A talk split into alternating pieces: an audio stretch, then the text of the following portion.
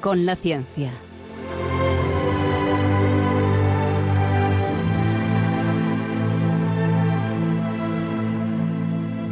Dirigido por Javier Ángel Ramírez.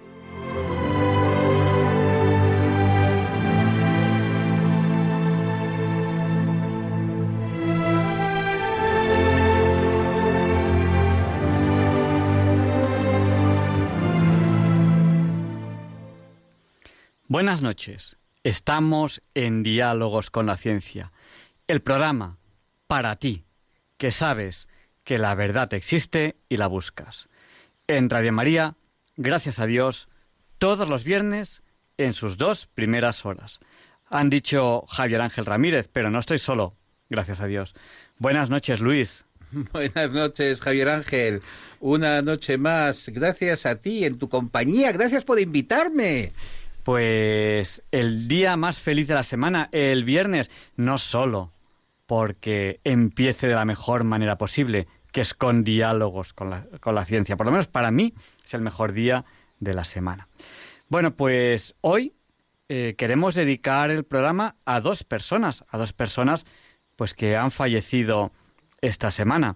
¿Empiezas tú, Luis, con la tuya o empiezo yo con la mía? Empieza tú con la tuya. Pues yo quiero dedicar este programa a mi amigo Jorge, que súbitamente pues ha, fallecido esta semana y los fallecimientos pues tienen esa parte triste de separación, esa parte triste de inesperado, esa parte triste que bueno, pues durante un tiempo largo vamos a estar sin vernos hasta hasta que hasta que la muerte nos lleve otra vez a, reencontrarnos en la otra vida. Pero también tiene su parte de, de bueno, pues Jorge ya estará en compañía del Señor y bueno, la vida es así. No vamos a salir vivos de esto. Como. Eso, eso es una gran frase que, mm, dicho así, parece una broma, pero es, es verdad, literalmente es cierto. Fíjate tú, ¿quién nos iba a decir? Yo he tenido el privilegio de, de ser entrevistado distintas veces por Elia Rodríguez, una mujer encantadora. Ella y su compañera María Diez en, en Libertad Digital, pues eran las que se ocupaban de, lo, de, los libros, de los programas sobre libros, y no te puedes imaginar lo agradable que era llegar al programa de Elia y resulta que tenía apuntado, tenía subrayado tu libro, tenía papelitos amarillos puestos, se, se, lo, se lo, sabía, se lo, se, había leído, no sé si se lo leía todo, pero vamos, se había tomado la molestia de ojearlo, de mirarlo, de, de subrayarlo, y fíjate tú, con 38 años, Uh -huh. Se ha muerto de repente, no, no, no, no me he enterado de, de, por qué. Dicen que una caída en su casa y se ha quedado todo el mundo, toda la prensa cultural, todos sus amigos y compañeros de eh, Libertad Digital, se ha quedado todo el mundo helado, helado. Porque es absolutamente imposible hablar de libros sin conocer al Luis español. Yo creo que eres de las personas que más como se dice, ha prologado, ¿no? Ha escrito el prólogo de, de, libros, yo creo que has escrito muchísimos, has leído muchísimo. En el mundo de los libros no hay quien, quien no te conozca. Bueno, pues una, una profesional estupenda y, y bueno, queremos... Y sobre todo simpática, sonriente, amable. Estas personas que sabes que te dejan un recuerdo agradable después de cada entrevista. Pues, pues a estas dos personas queremos dedicarles el, el programa de hoy. Y, y bueno, en, ese, en esa mirada cristiana que tenemos de la muerte, que la muerte no es algo triste, la vida es alegre y tenemos que, que ayudar a que así sea, tenemos que ayudarnos los unos a los otros para, que, para hacer la vida alegre. Pero eso no quiere decir que la muerte sea triste. El que la vida sea alegre no quiere decir que, que la muerte sea triste. Tenemos que, que buscar ese, esa alegría de vivir, pero eh, como nos una, una llamada que tuvimos hace muchos años que recuerdo recuerdo con, con cierta frecuencia de las llamadas que yo más que yo más recuerdo. Eh, pues una, una señora que nos llamó y dijo sí sí diálogos con la ciencia. Vosotros muy listos muy listos pero aquí el más listo es el que se salva esta señora tenía más razón que un santo. Claro. Te voy a decir una cosa. Julián Marías Julián Marías era un, un, profundo cristiano, un santo de verdad, un hombre de una gran modestia y una enorme inteligencia y penetración. Este hombre eh, decía algo que muy poca gente, le diría muy poca gente, y es que tenemos poca imaginación para el cielo. Es decir, si te fijas en la pintura, te vas al Museo del Prado y tienes pues ahí pinturas del demonio, de los infiernos, tienes las pinturas del bosco, pero que hay poca imaginación para el cielo, ¿no? El cielo no sabemos. Y entonces eh, pensaba Julián Marías, pues todos tendremos un cielo un poco adaptado a nuestras circunstancias. Evidentemente, un señor sumerio mm, que se murió en Mesopotamia hace cuatro mil años, pues no tendrá el mismo cielo que podemos tener eh, tú y yo que somos, eh, que vivimos en el siglo XXI, si es que llegamos al cielo. Y entonces mm, le preguntó Ramón Menéndez Pidal a Julián Marías, le dijo, don, ya tenía 98 años don, Julián, don Ramón, y le dijo, dígame, don Julián, ¿usted cree que yo llegaré a ver los juglares. Oye, pues claro, es que era don Ramón y había escrito el, el, todo su estudio sobre el cantar del mío Cid, de juglares sabía un rato, pero es verdad que él nunca había visto un juglar. Oye, quién sabe, a lo mejor veremos a los juglares, a lo mejor este amigo tuyo, o a lo mejor Elia Rodríguez, pues están ahora en el cielo mirando cosas. Yo, yo, por ejemplo, un periodista especializado en libros, yo creo que para él el cielo es una biblioteca sin autores, sin autores persiguiéndoles, diciéndole, oye, mi libro, mi libro, tienes que hablar de mi libro. Es decir, el cielo para un periodista es un mundo en el que no le piden que escriba o que diga nada, ¿no? Eso yo creo que es el cielo de los periodistas. Luego, hablaremos más de, más de este tema, pero tenemos ya que, empezar porque tenemos eh, temas muy interesantes que, tratar con ustedes aquí en Diálogos con la Ciencia.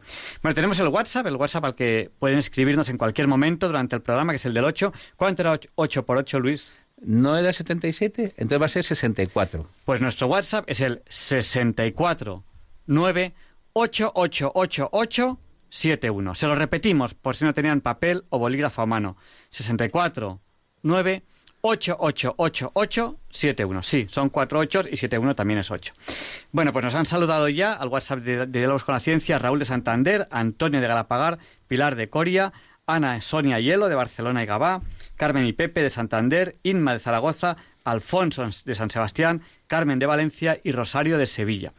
Y ya es la hora Bond, las 007, y a esta hora, a la hora Bond, solemos empezar la entrevista de la semana. Luis, ¿nos anticipas un poquito y de qué vamos a hablar? Vamos a hablar de la cantidad de aplicaciones y de misteriosas eh, aplicaciones que se pueden hacer con la tecnología actual. Cosas muy divertidas, cosas realmente que nadie había previsto. El mundo es de los emprendedores, de todos aquellos que están dispuestos a vendernos algo que nosotros no sabíamos que necesitábamos, pero ellos sí. Pues hoy vamos a hablar con un emprendedor innovador que creo que les va a gustar. La semana que viene también queremos hablar con un profesor, emprendedor e innovador y queremos, mm, pues también aquí en Diálogos con la Ciencia, en estos momentos difíciles que estamos pasando, pues apoyar a los emprendedores y bueno, a ver qué ideas nos pueden dar ellos, porque realmente esas personas piensan mucho en ello. Vamos a dar paso a la entrevista de la semana con la sintonía habitual con la que empezamos la entrevista.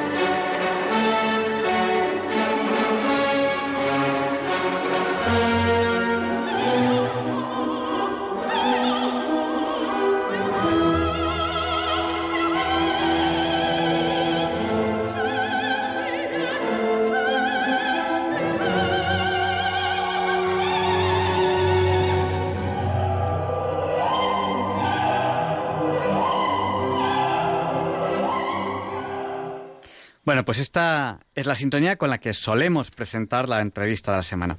Nos dice Cristian de Zamora, ¡Ey, ey! Que se os ha olvidado saludarme a mí. Un abrazo, Cristian.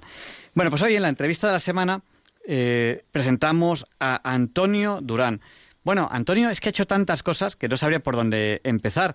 Eh, es un enamorado de la tecnología y él es eh, emprendedor y él es innovador. Y, no sé qué más, qué más de decir de él. Eh, buenas noches. Has dicho, lo esencial. Innovador y emprendedor. Buenas noches, Antonio. Eh, buenas noches. Bueno, pues eh, los emprendedores tenéis un momento difícil porque la economía, porque realmente vosotros emprendéis y es vuestra forma también de ganaros la vida, la economía en muchos países del mundo y en concreto en España, que es donde tú estás emprendiendo, está muy complicada. Tenemos que hablar de muchas cosas, tenemos que hablar de este momento en el que estamos viviendo. Pero quizás un poco, antes de, hablar de este momento, pues conocerte un poco. Antonio, cuéntanos un poco tu amor por la tecnología. Has emprendido muchísimas cosas, algunas son conocidísimas, en cuanto las digamos la gente las va a conocer enseguida, y otras no tanto. Cuéntanos un poco sobre tu trayectoria. ¿Cómo empezaste? Pues tú eras un niño que le gustaba la tecnología o cómo fue esto? Bueno, pues yo hace años, eh, unos 30 años, eh, remontando un poquito a lo más, más cercano, ¿no? porque luego anteriormente pues se pasa por unas experiencias como toda la gente joven, ¿no? Pero ya partiendo de 30 años eh, tenía que ser algo eh, original lo que pudiera, el, negocio que pudiera montar. Y bueno, pues en este entonces del que estamos hablando, pues se me ocurrió montar la tienda del espía. Y bueno, pues no, no, disculpa, disculpa que te he cortado. La tienda del espía, que en ese momento los, entre comillas, cachivaches que tú llevabas a tu tienda eran absolutamente innovadores. O sea, eran cosas que, que la gente ni siquiera podía sospechar que existían. Totalmente. Yo cuando empecé con, con la tienda del espía, pues bueno, no sabía en qué me estaba metiendo porque, bueno, era todo un, un, eh, un proyecto fangoso porque desconocía, las tecnologías no habían no habían prácticamente no habían evolucionado y bueno pues eh, no sabía dónde me metía pero bueno pues eso es un reto de cualquier emprendedor que no sabe dónde se mete pero el entorno le gusta y al final va enderezando y va creando un camino no y entonces es lo que hice crear un camino que me ha durado hasta la fecha que estoy he sido muy feliz eh, en ese camino he tenido bueno, pues eh, muchas satisfacciones la tecnología siempre me ha gustado y bueno, pues sí, sobre todo que el, lo que es el concepto de negocio, descubrí que luego también con, eh, eh, pues eran productos que me ayudaba, me, me, me, permitía ayudar a las personas. O sea, era una, una tienda y es una tienda pues para poder ayudar a ciertas personas a hacer una investigación para un fin no de espiar, para un fin de protegerse.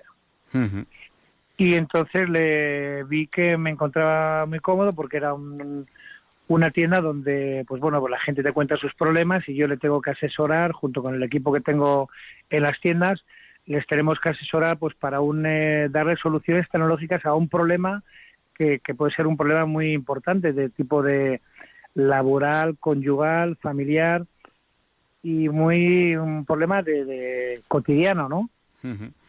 la, la tienda del espía es un buque insignia, pero como todo emprendedor, mm, tú no haces un una cosa y ya está. Has hecho muchísimas, has hecho temas de robótica, has, incluso te metiste en un restaurante, has hecho de todo. Y bueno, pues unas cosas triunfan un tiempo, otras cosas triunfan otro tiempo, a pesar de que este buque insignia, que es la tienda del espía, yo creo que, la conoce todo el mundo. Cuéntanos un poco sobre eh, otros, ¿cómo diría yo? otras, otras tentativas de innovación, de emprendedor, que algunas han triunfado durante un tiempo, otras... Mira, Dime.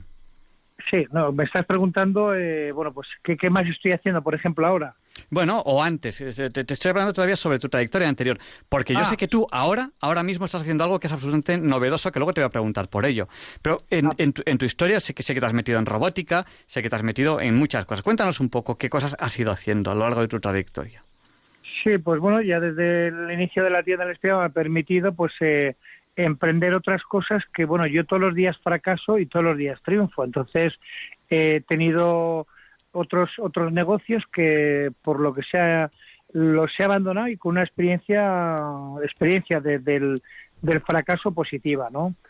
Y bueno, pues eh, por circunstancias igual porque no he estado bien asesorado y por, por ser a veces muy valiente, te puedes pegar a veces eh, de golpe, ¿no? Entonces, bueno, pues eh, también como eh, sabes que cerca de, mm, de, las tiendas, bueno, en este caso en Castellana, tuve una cafetería eh, muy divertida porque era una cafetería temática que la llamé Café del Espía. Sí, sí, lo, recuerdo perfectamente.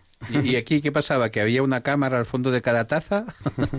No, no, bueno, la verdad que era un entorno también divertido porque, bueno, pues eh, puse toda la decoración con un encanto de espías y, recuerdo que, pues bueno, por ejemplo, una, de lo que habitualmente nos sentamos en la barra, pues eh, tenía unas sillas, eh, cuando uno se pone en una, en una barra, pues, se pone a hablar de de problemas de, de, ocio y entonces bueno pues en las sillas le, le puse el respaldo sí de interrogatorios luego en eh, o sea como como reclamos así un poco divertidos no eh, luego en, los baños les puse también los títulos servicios secretos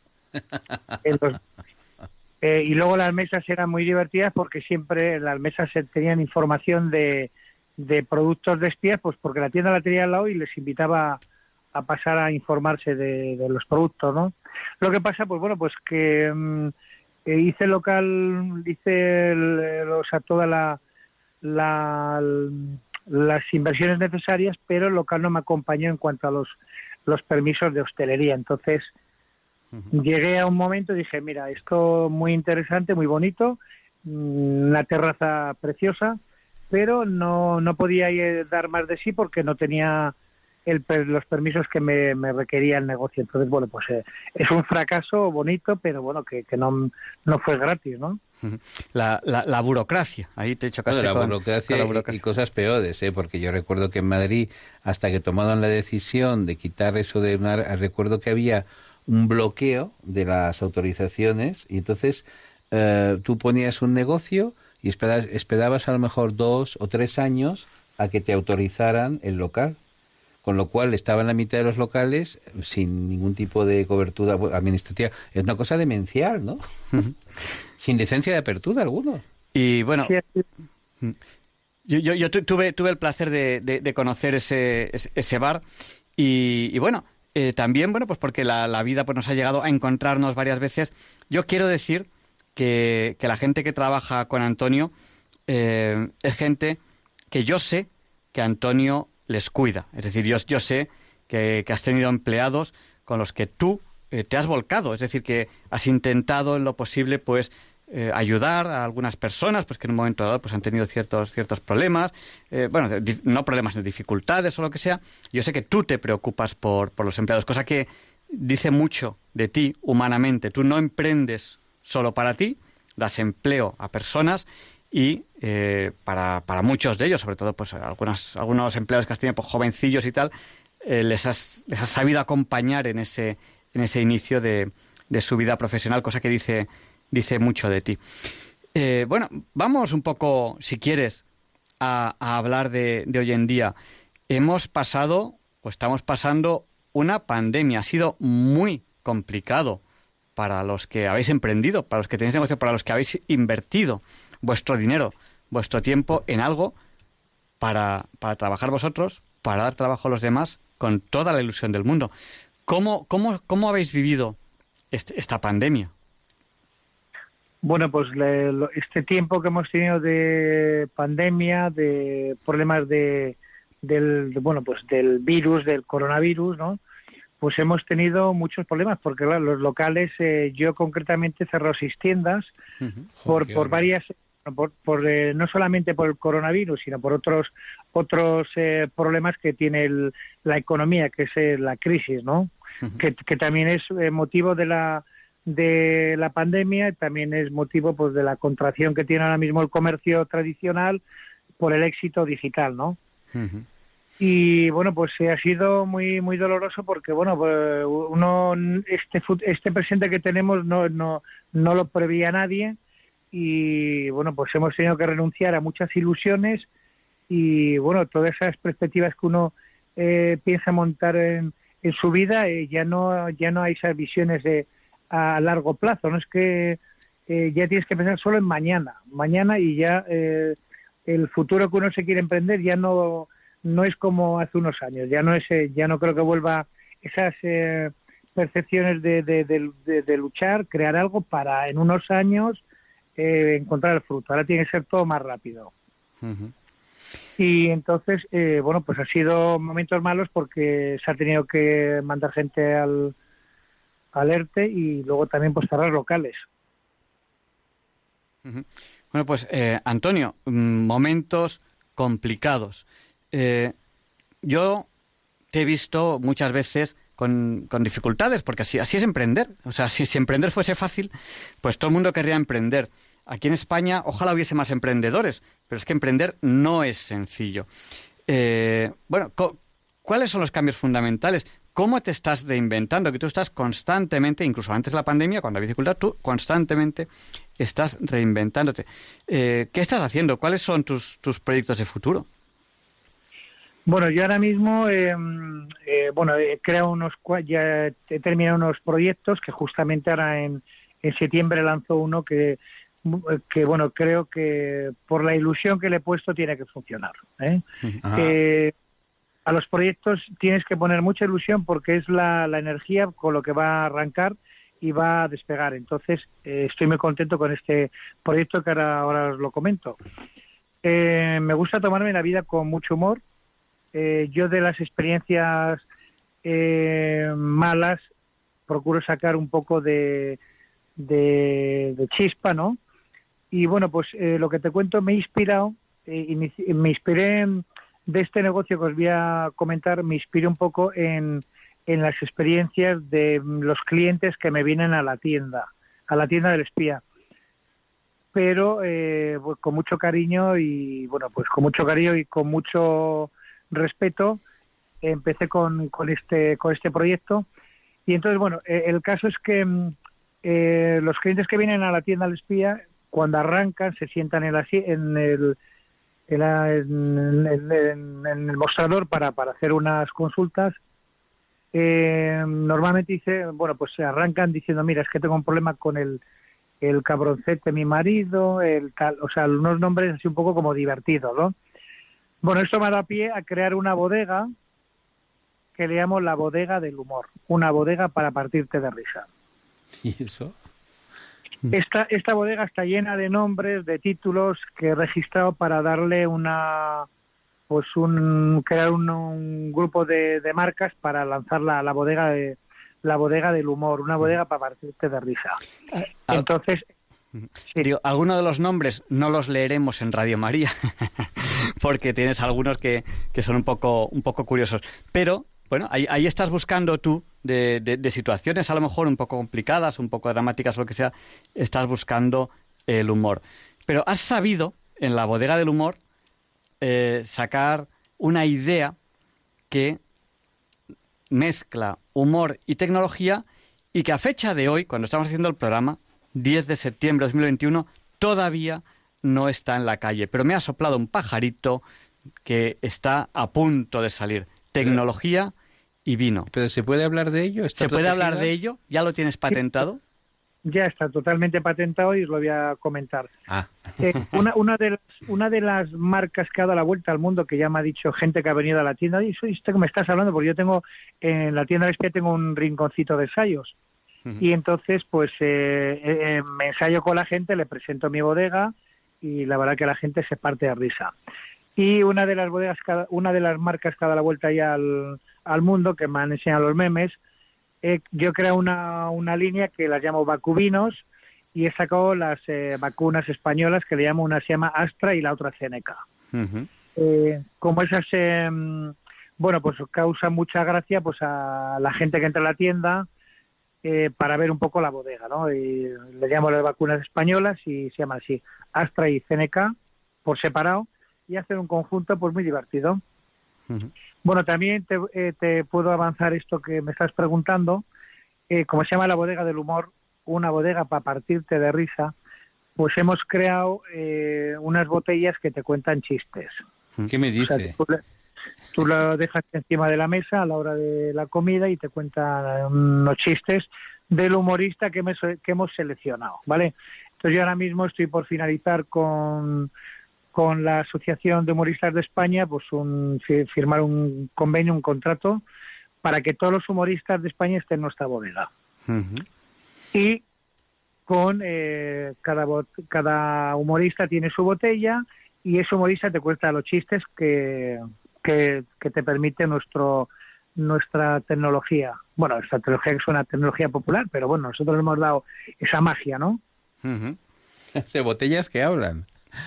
Botellas que te cuentan chistes, botellas que mm, puedes dedicar una, eh, por ejemplo, tenemos una que, que es para felicitar a papá, mamá o a un ser querido y felicidades papá, esta botella tiene un mensaje para ti. Y esa mm. botella tiene un mensaje personal de, ese familiar. Ah, o sea que lo puede grabar y la, y la botella lo reproduce.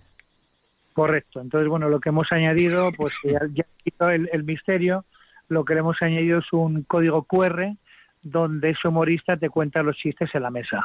Mm. interesante, interesante. y podríais también poner un mensaje, por ejemplo, para evitar que la gente bebiera, decir, ¡eh! ¡Para! Que llevas tres, ¿no? Algo así. Luego también, pues eh, la otra que te cuenta de felicidades, pues es una función un poco más compleja, pero también te permite mandarle un mensaje a ese ser querido que tú le das la botella. Dice, mira, papá, te deseamos feliz cumpleaños, te queremos mucho, eh, o sea, cualquier dedicación o mamá y hasta la suegra, ¿vale? Entonces, cualquier dedicación la grabas en la botella y ese mensaje lo recibe el familiar, o sea, cuando le entregas la botella. Sí. Bueno, pues no paras, no paras de, de, de darle al coco, pero porque es que Antonio es así. Yo las conversaciones que he tenido con Antonio cualquier cosa que le digas siempre se le está ocurriendo algo. Y de esas ideas que tiene pues pues algunas algunas eh, pues son ideas absolutamente innovadoras y que y que triunfan. Y, y bueno pues ahí es, un ejemplo de, de, un emprendedor innovador. Hablaremos de más emprendedores de más innovadores en, en España a lo largo de, diálogos con la ciencia porque desde luego en España necesitamos, necesitamos gente que, que emprenda, necesitamos que, gente que, que innove porque eh, las tecnologías también son peligrosas porque al final acabamos con que todos, todos vamos a lo mismo, todos vamos a las grandes tecnologías y acabamos todos alimentando a unas poquitas multinacionales y perjudicando a, nuestros emprendedores, a nuestros innovadores, que son gente que, dedica su vida a intentar mejorar la vida de los demás a base de, de trabajar mucho. Porque a Antonio le irá mejor o le irá peor, pero no para de trabajar. O sea, yo siempre que estoy con él está trabajando. O sea, que, yo creo que eso, eso es absolutamente admirable. Yo creo que lo que es muy importante es hablar de los Antonios de este mundo, porque mira, actualmente en los colegios no se enseña economía, se enseñan eh, cosas un poco vagas acerca del, del valor y sobre todo se enseña mucho lo que es la economía un poco planificada y la economía planificada en realidad no existe, es decir, eh, todo lo que nos rodea, es decir, desde el cortavientos que tenemos sobre el micrófono, como el micrófono, como este teclado, como el ordenador que tenemos delante, la totalidad de los objetos cachivases y chismes que nos están rodeando en Radio María en estos momentos, son el fruto de un inventor, de un emprendedor. A alguien se le ocurrió el cachivache y luego, pues con mucho prueba, ensayo, prueba, inversión, distribución, ese cachivache, ese producto, ha llegado al mercado. Ha llegado al mercado. Es decir, la totalidad, por ejemplo, de lo que es el siglo XXI nace en los garajes de California de unos muchachos que en el garaje de su padre se inventan pues los primeros PCs, los primeros ordenadores personales, las primeras aplicaciones, es decir, todo lo que nos rodea lo han hecho los Antonios de este mundo. Es decir, no es estas cosas no dependen de ningún ministro. Yo cuando oigo hablar de que los ministros se van a ocupar de temas económicos, no sé vosotros, pero yo me echo a temblar, ¿eh? Antonio, estamos en un momento de incertidumbre donde mucha gente se siente insegura en muchos aspectos. ¿Qué puede la tecnología que tú conoces a fondo eh, hacer para que nos sintamos un poco más seguros en, en muchos ámbitos. ¿De qué nos hablarías tú cuando hablamos de tecnología y cómo ayudarnos a todos en estos momentos difíciles? Bueno, yo pequeños eh, consejos que puedo dar, eh, bueno, pues analizando todo mi experiencia en la tienda del espía sobre las herramientas que hay de espionaje, tanto de tipo casero como de tipo eh, ya servicios de inteligencia, yo aconsejaría que las personas utilicemos menos los móviles, que tengamos la fuerza de voluntad de desprendernos unas horitas al día, que es ganamos eh, libertad privacidad y bueno, no es, es un ahora mismo las tecnologías están las tenemos las 24 del día porque estamos con las aplicaciones, con las redes sociales.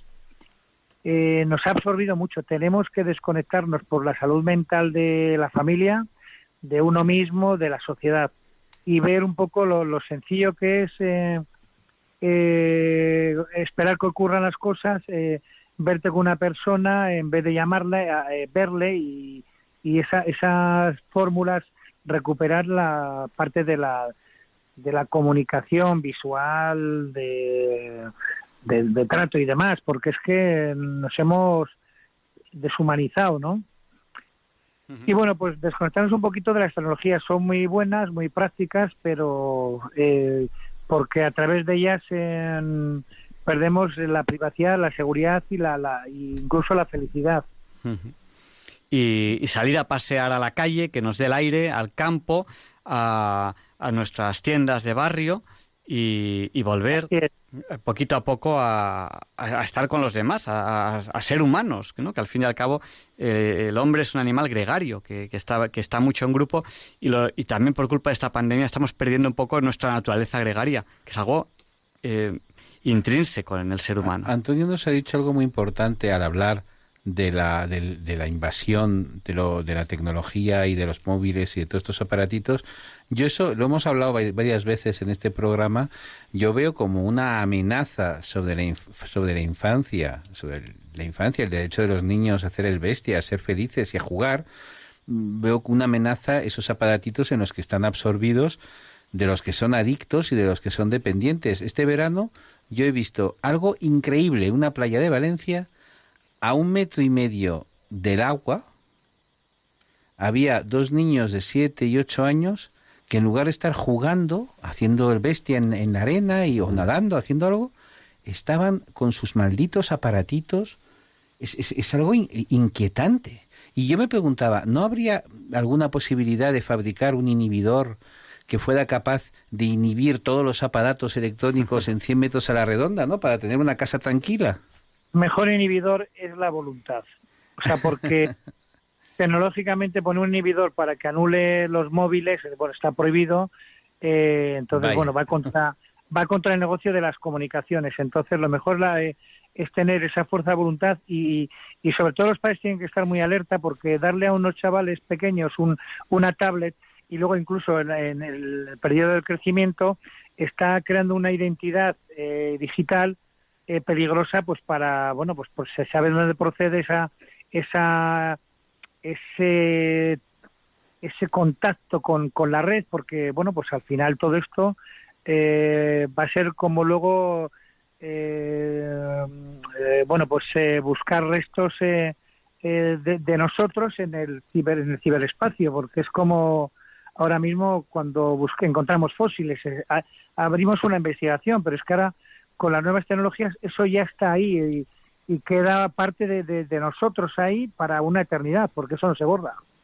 El, el, big, el Big Data, toda la información nuestra que queda en Internet, en esos grandes datos, el Big Data, esa, gran cantidad de datos que tienen sobre todos nosotros. Hemos de eso le dedicamos un programa entero. Varios.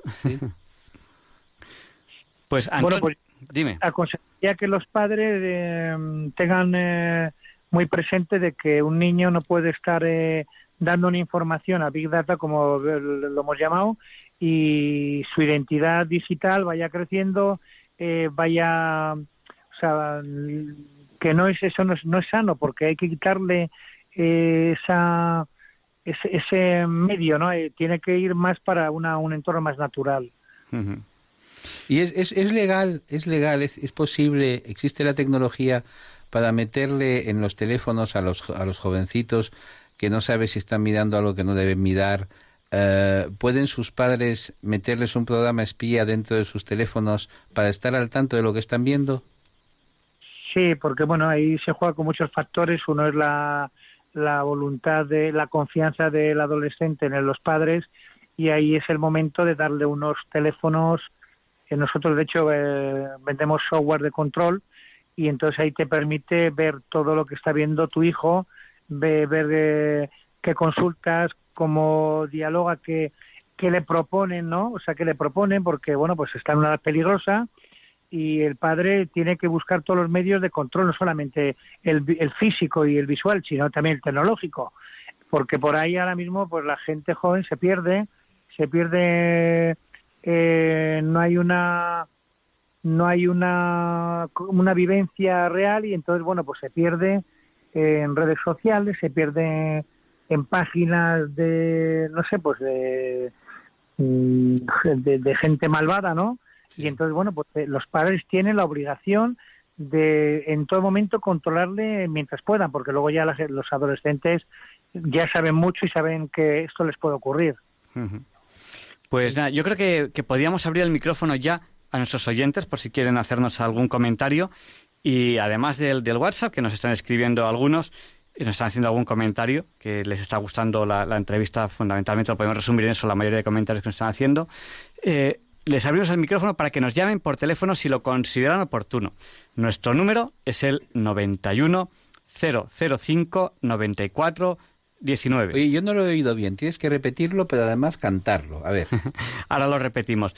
Y pueden aprovechar y hacer alguna pregunta a Antonio, que lo tienen aquí. Antonio Dural, Durán, eh, emprendedor, innovador y además es el creador desde hace mucho tiempo de la tienda del espía y de, muchos otros otros proyectos y que ahora pues está nos ha contado su último proyecto que son estos vinos que te que te cuentan chistes o que te pueden hacer una felicitación o un mensaje a través de, de la botella de vino. Le pueden hacer preguntas a él, nos pueden dar alguna opinión sobre lo que hemos hablado, lo que ustedes consideren oportuno. Nuestro número, se lo repito, para aquellos que no tenían papel y boli, 91 005 94 19. Qué bien lo cantas, qué bien. bueno, pues eh, Antonio, yo quería, quería, quería preguntarte, eh, en la tienda del espía, eh, ¿qué es lo que tú notas que ha ido cambiando? Es decir, hace muchos años pues la gente solicitaba, pues no lo sé, algún tipo de cacharrillo. Ahora a lo mejor solicita más software, que es algo intangible, que no, que no es eh, que, no es material como tal, es, son bits, son, son, programas. ¿Cómo está evolucionando lo que la gente os solicita en, en, lo que es el buque insignia de, tu pequeño grupo de, proyectos que tienes innovadores? Sí. Bueno, pues em, siempre em, los clientes em, te vienen preguntando, o sea, te, te, vienen exponiendo los problemas, pero casi siempre luego les damos la misma solución, porque el cliente lo que quiere es oír, ver o grabar y entonces, eh, bueno, pues ya, tenemos ciertos eh, equipamientos que aunque parezcan muy muy populares y tal, eh, pero son equipamientos, pues por ejemplo ahora una de las cosas que más vendemos, que también es un producto de alta calidad, son grabadoras pequeñitas que van ocultas en un bolígrafo eh, cámaras ocultas que tienen visión nocturna y por wifi, que es un reloj de pulsera que tú lo dejas en la mesilla de la casa y te lo has dejado olvidado y estás viendo lo que ocurre en la habitación. Bueno, eh, pongo estos ejemplos porque la gente que viene a la tienda es porque desconfía de, de, su pareja en algún caso, ¿no? O sospecha que sus hijos están metidos en el asunto de drogas y tiene que poner elementos cotidianos que no levante sospecha, que puede ser incluso hasta un ambientador que lleve una, un, sistema de escucha. ¿eh? Incluso nosotros, en algún caso, hemos puesto dentro de los televisores, hemos puesto eh, cámaras ocultas. Bueno, pues porque, em, como bien nos has dicho tú, pues eh, por desgracia, por desgracia, pues hay padres que sus hijos pues están, están en temas gravísimos, como pueden ser drogas, delincuencia o, algo de ese estilo. y no, lo saben. Y no lo saben. Y, bueno, eh, el padre tiene em, pues ahí su obligación de, em, de ayudar a su hijo ante esas dificultades, porque muchas veces, y tampoco quiero justificar conductas malas, no es que el hijo sea malo, sino que él está entrando en un ambiente que él desconoce y a veces, si el padre no, el padre o la madre no le orientan muy bien en, en, en dónde están las fronteras, pues uno puede puede acabar, puede acabar realmente. Hombre, Javier Ángel, tú ten en cuenta que si un adulto de 30 años se pierde una red social de contactos y está hablando con una supuesta Laura 18 y resulta que Laura 18 en realidad es Manolo Motosierra 50, pues claro, tú no lo sabes. Entonces, si los adultos somos capaces de cometer estupideces, imagínate los pobres muchachos que no tienen ninguna experiencia en la vida. Sí, que piensan que todo, todo la red es de buena fe y bueno, pues, pues Antonio, eh, si, no sé si quieres comentarnos algo más, pero un poco para, para terminar la, la entrevista. ¿Cómo podríamos resumir a aquellas personas que han llegado tarde y, que dicen, hoy me he perdido la primera parte de la entrevista? Aparte que pronto podrán escucharlo en el podcast, en el podcast de Diálogos con la Ciencia, que simplemente tienen que poner podcast Radio María en un buscador y luego buscar Diálogos con la Ciencia y enseguida estará eh, colocado este programa. ¿De qué nos ha hablado Antonio Durán, que es emprendedor e innovador? ¿Cómo podríamos resumir un poco de qué hemos hablado? Me estás preguntando que, lo, que te lo resuma yo. Sí. Vale. Pues bueno, hemos hablado pues un poco de, de, mi, de mi experiencia como emprendedor. Eh, bueno, pues que no es fácil el camino de un emprendedor porque, bueno, pues eh, se somete a una presión grande económica, de tiempo y de resultados. Entonces, bueno, pues eh, siempre cuando uno tiene una, una, una ilusión, tiene que... ¿Cómo se oye? No, no, dime, disculpa, es que está, ha, hablado, ha hablado Luis, disculpa. Sigue, sigue. No, entonces cuando un emprendedor tiene, cuando una persona tiene una ilusión, tiene que perseguir esto hasta, hasta ver eh, el final, que puede ser positivo o negativo, pero bueno, pues es, em, son unas cosas que te prepara, unos resultados que te prepara la vida y no hay que tener miedo. Bueno, pues es, se, se siente el miedo constantemente porque no es un camino fácil y bueno, pues eh, la vida es así, o sea que no que no pierda uno el, el espíritu emprendedor porque es que la vida es así. Eh, constantemente retos, eh, luchas y bueno, este es el escenario que nos ha tocado vivir. Pues muchísimas gracias Antonio por, por animarnos a todos a, crear una sociedad con más emprendedores por mostrarnos con ejemplos lo, lo, lo, que has hecho tú, nos has contado tus, tus, tus antiguos proyectos, tus nuevos proyectos y, bueno, yo creo que, una sociedad tiene que estar orgullosa de sus emprendedores. Unos emprenden de una manera, otros emprenden de otra, pero yo creo que es algo que tenemos en lo posible que, apoyar, eh, que promover, y es un poco obligación de todos porque realmente sois vosotros los que, los que creáis eh, la sociedad del futuro día a día. Los inventores de la sociedad, los que lo hacen.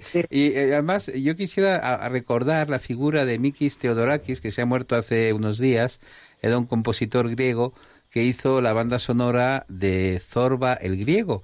Y yo no sé si Antonio se acuerda de una escena maravillosa en que Zorba y el inglés se han arruinado. Se han arruinado porque querían montar un negocio, quiero recordar que era un teleférico, y se han quedado sin un clavel. Se han quedado lo que se dice, vamos, con un barril alrededor. Y entonces es cuando Zorba le enseña al inglés a bailar.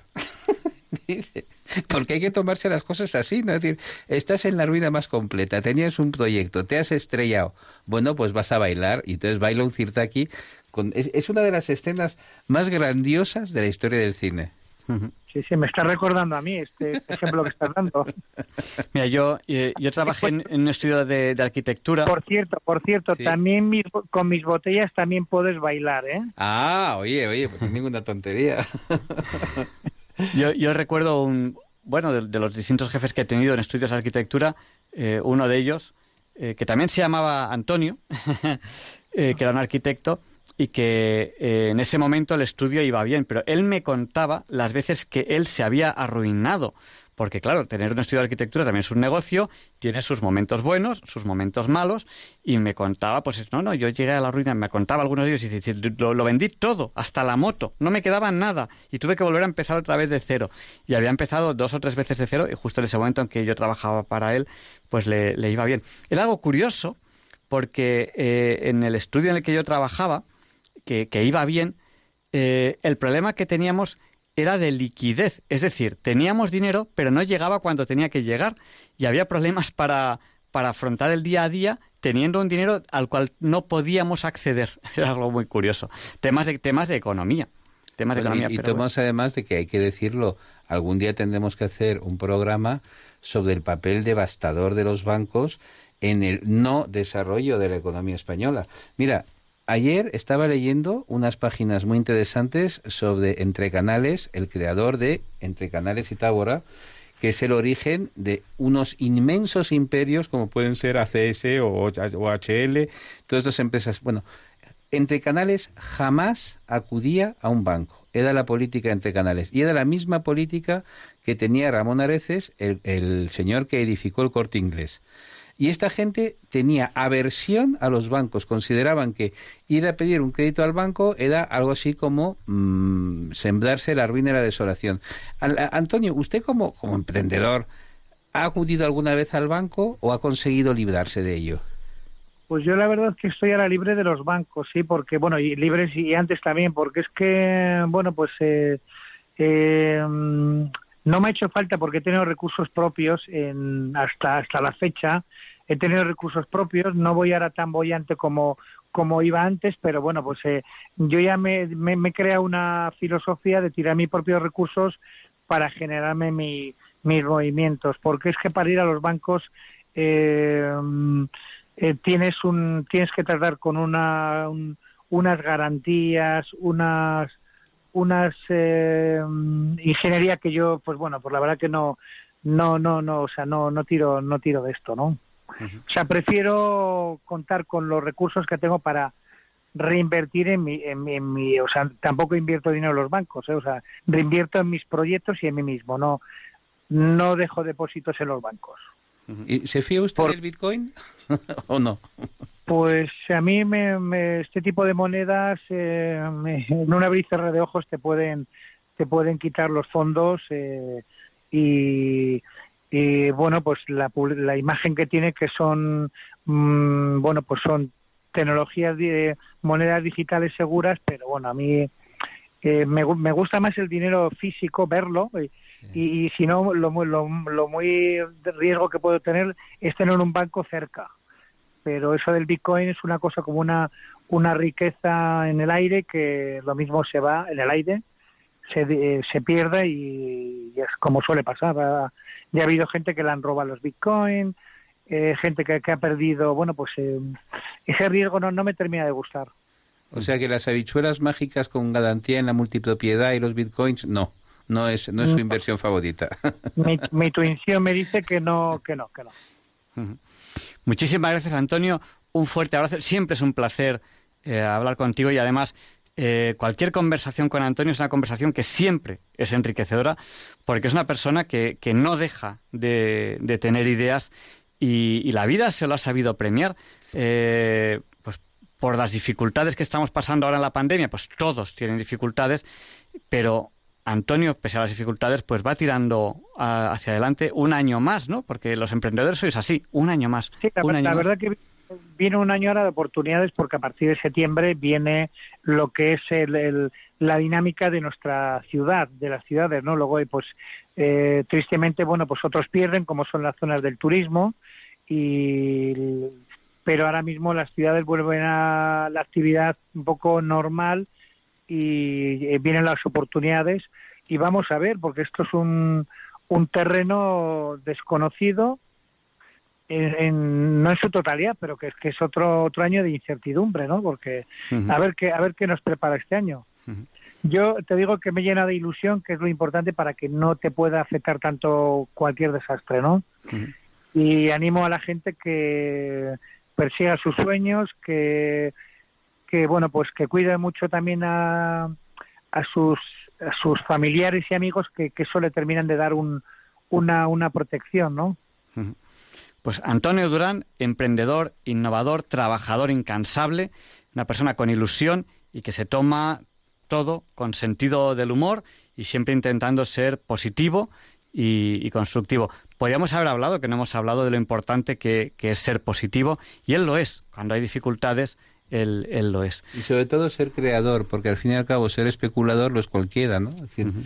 El gran problema que tenemos hoy día es que faltan empresarios y sobran especuladores. Fíjate tú, cuando hablas de negocios en España, todo el mundo te habla del ladrillo. Voy a comprar algo a 30 y lo voy a vender a 40. Bueno, pues vale, pero eso con eso no creas riqueza. Con eso lo que haces son burbujas inmobiliarias bestiales como la que estamos viviendo. Uh -huh. Pues muchas gracias por dedicarnos tu tiempo, Antonio. Te dejamos dormir ya a, a las a la una menos menos diez prácticamente. Te dejamos dormir porque porque también hay que descansar. Muchas gracias y, y buenas noches. Muchas gracias de verdad puede estar ahí e inventar cosas. A vosotros espero en poco tiempo volver a charlar con vosotros de cosas que se me vayan ocurriendo, de, de nuevos inventos. Seguro, seguro que sí, yo eso no lo dudo. Muchas gracias y buenas noches. Buenas noches. Buenas noches. Bueno, pues Luis, eh, ¿quién nos toca ahora? Leonardo, ¿no? Leonardo Daimiel Pérez de Madrid, nada más y nada menos, la voz, la voz que ilumina la noche. Y Leonardo Daimiel Pérez de Madrid hoy nos va a hablar de un tema de un, de un, que una persona escribió, una persona que nació hace años escribió, reflexionando sobre la política. Es algo curioso, pero no vamos a hablar de política. Hoy no hablamos de política. Hoy no toca. Hablamos de política, pero no de política. Enseguida lo Oye, pero sabes que el padre nos dijo que podíamos hablar de política. Que pero, queda el 30 de febrero, ¿no? Pero, el 30 de febrero, pero no de política. vamos a hacer una, una reflexión. Vamos a pensar y sentir.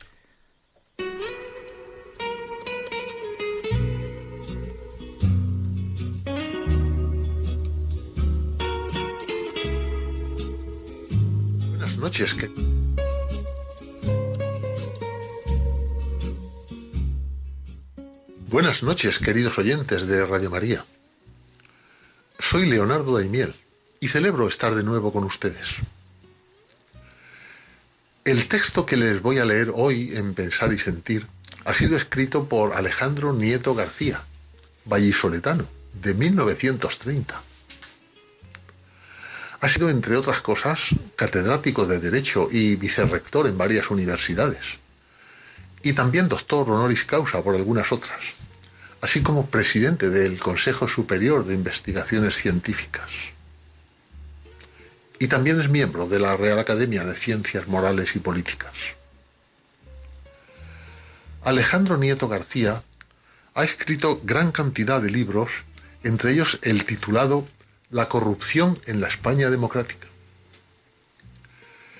El texto que les voy a leer a continuación lo ha titulado Política, Publicidad y Manipulación. Y dice así. ¿Qué impulsa al elector a escoger una determinada papeleta y luego en los siguientes comicios utilizar otra quizá completamente distinta?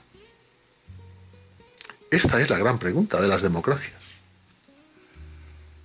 Los partidos políticos toman con más o menos cuidado sus decisiones ideológicas, pero mucho más les preocupa la opinión de los ciudadanos, dado que será esta la que les dé o niegue la llave del poder. Lo que de veras importa no son sus políticas concretas, sino los resultados electorales. Y estos dependen en buena parte de las tácticas que se utilicen en las campañas preparatorias.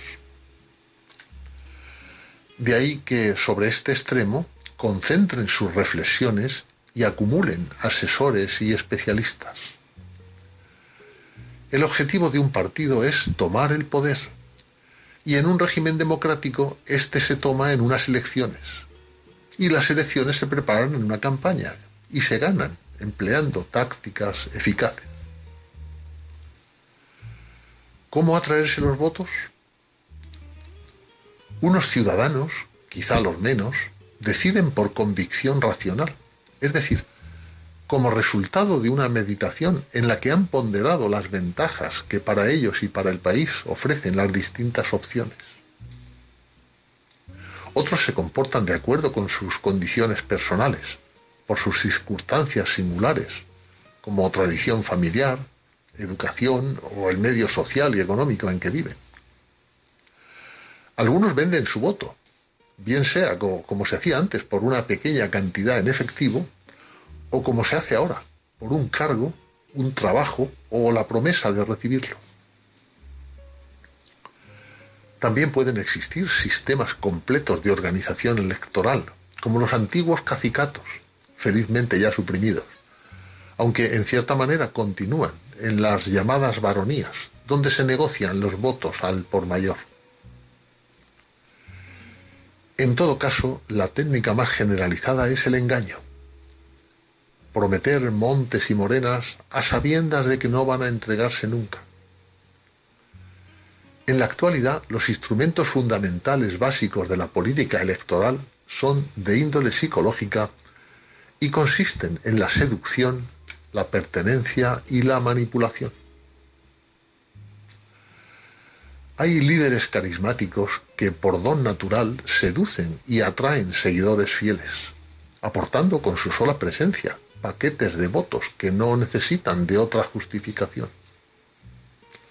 Porque existen seres humanos que precisan de un apoyo, de un calor social que dé sentido a su vida, bien sea una familia, una tribu o una nación.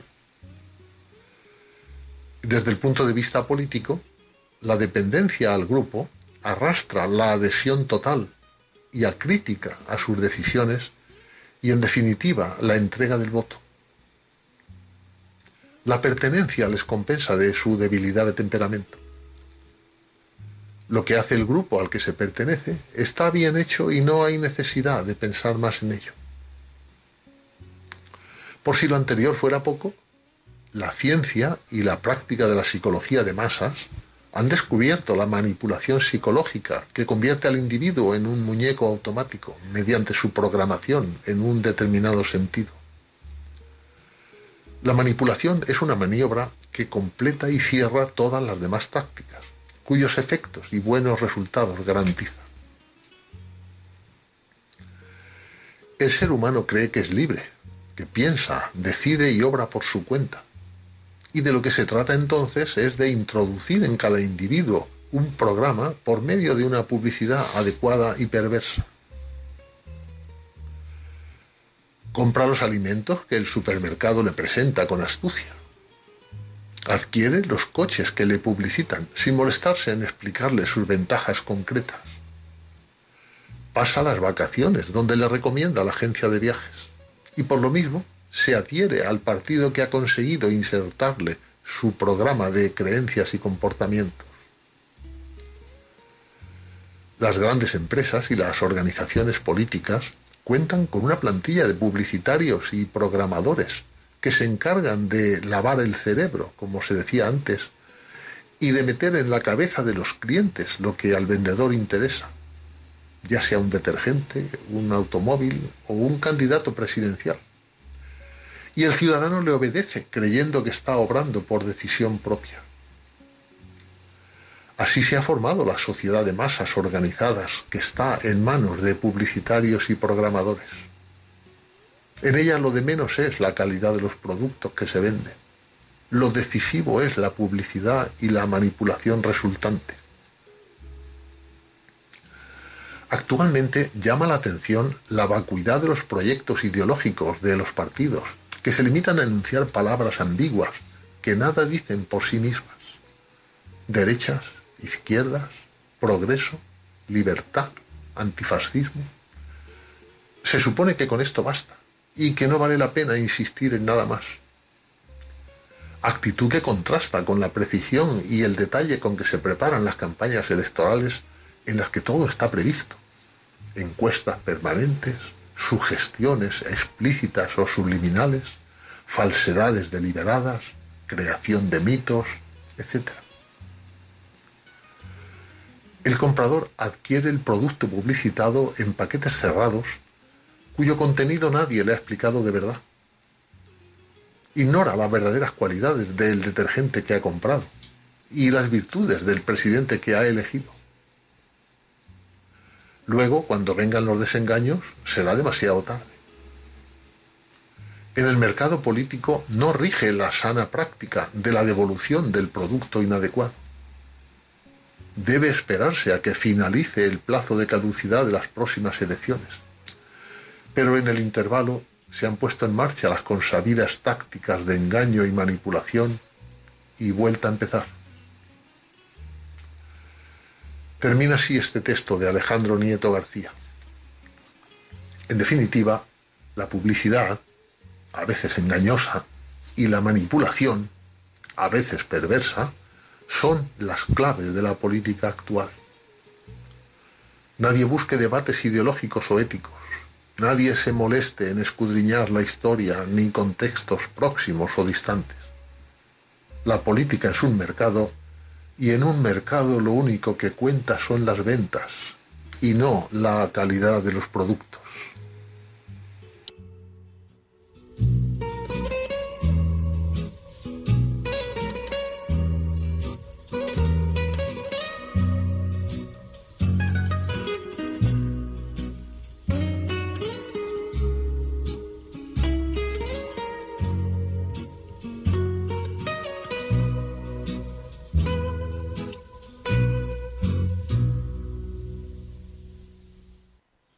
Pues muchas gracias, Leonardo, por hacernos hoy pensar y sentir. Eh, enseguida viene Luis Antequera con la sección Hoy no es un día cualquiera. Y hoy no es un día cualquiera, porque para empezar, hoy es el día 10. Cuando queremos decir que algo es muy bueno, decimos el día 10. Luis, por ejemplo, es el chico 10. Muchas gracias. Sí, pero, sí, no 10, no 10. Pero, pero si, si, no hablas cerca del micrófono, Luis, ya puedes decir lo que quieras que nadie te va a escuchar. Y, y luego, no sé si se acuerdan ustedes que en febrero yo eh, les pedí oraciones por un tema personal mío y que luego les dije que, que había ido muy bien. Y es que mm, yo es ahí cuando me doy cuenta de la verdadera potencia de, de la oración. Cómo el Señor pues no puede no escuchar eh, ese tremendo murmullo de ese océano inmenso de, oyentes de Radio María cuando, cuando ora. Bueno, pues ese, ese, tema en febrero, que fue bastante bien, está a punto, a punto de, terminar satisfactoriamente. Pero queda un último, un último esfuerzo. Así que no me queda más remedio que, que pedirles a ustedes que, que, me acompañaron en esos momentos que, que sigan orando por mí y, con esa seguridad que ya tengo de que sus oraciones son escuchadas por el Señor, porque lo fueron anteriormente, y que no hay nada más poderoso que, la oración, ¿no? Entre ustedes hay padres de familia, madres de familia, hijos, sacerdotes, algún obispo, y bueno, yo creo que una oración de, toda esa gente, pues es absolutamente imposible que el Señor no, no la escuche, ¿no? ¿Qué padre da una piedra a un hijo que pide pan, eh, pues, pues evidentemente nuestro Padre del Cielo no lo hace así. Muchas gracias y no nos olviden en sus oraciones. Y es muy importante. Y Luis Antequera nos explica por qué hoy, que es el día 10, ya es la una, también es 10 en nuestras queridísimas Islas Canarias, en el paraíso canario, 10 de septiembre de 2021. Luis Antequera nos explica por qué hoy, día 10, no es un día cualquiera. It's a lovely day today, and whatever you've got to do, I'd be so happy to be doing it with you. But if you've got something that must be done, and it can only be done by one, there is nothing more to say except it's a lovely day for saying it's a lovely day.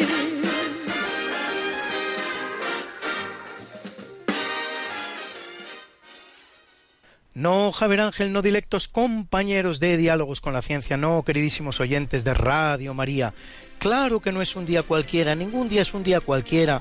Y este 25 de junio que nos disponemos a comenzar ahora tampoco, porque es un día muy importante en la formación de Francia, ya que en 524 al sudeste del país se produce la batalla de Vézérons entre francos y burgundios de incierto resultado. Ocho años después, la victoria de los francos en Autun representará la definitiva incorporación del reino burgundio al reino merovingio.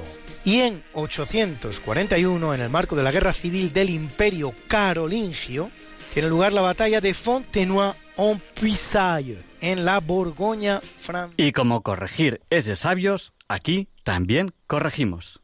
It's a lovely day today, and whatever you've got to do, I'd be so happy to be doing it with you.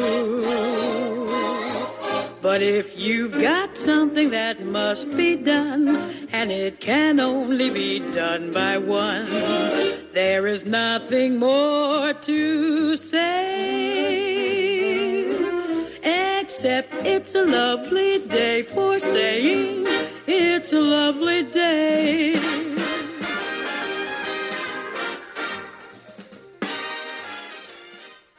No, Javier Ángel, no directos compañeros de Diálogos con la Ciencia, no, queridísimos oyentes de Radio María. Claro que no es un día cualquiera, ningún día es un día cualquiera. Y este 17 de septiembre que nos disponemos a comenzar ahora mismo, tampoco porque en fecha tal, pero del año 1111, 1111, Alfonso Raimúndez, hijo de Raimundo de Borgoña, que al fin y al cabo eso es lo que significa Raimúndez, hijo de Raimundo, y de doña Urraca I de León, se convierte en rey de Galicia.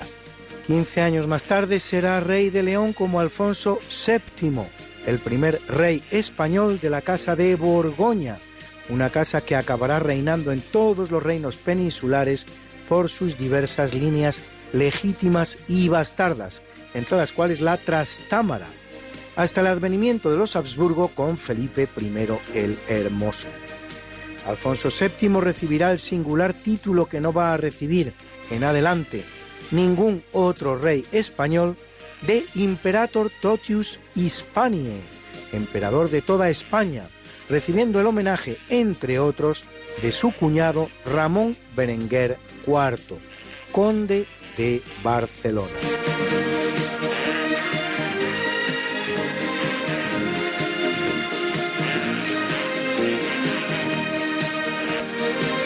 En 1176 tiene lugar la batalla de Miriocéfalo, en la que el emperador bizantino Manuel Comneno sufre una inesperada derrota contra los turcos selyúcidas, que anticipa lo que vendrá casi tres siglos más tarde, cuando en 1453 los turcos otomanos tomen la ciudad de Constantinopla, poniendo fin así definitivamente al imperio romano en su versión oriental.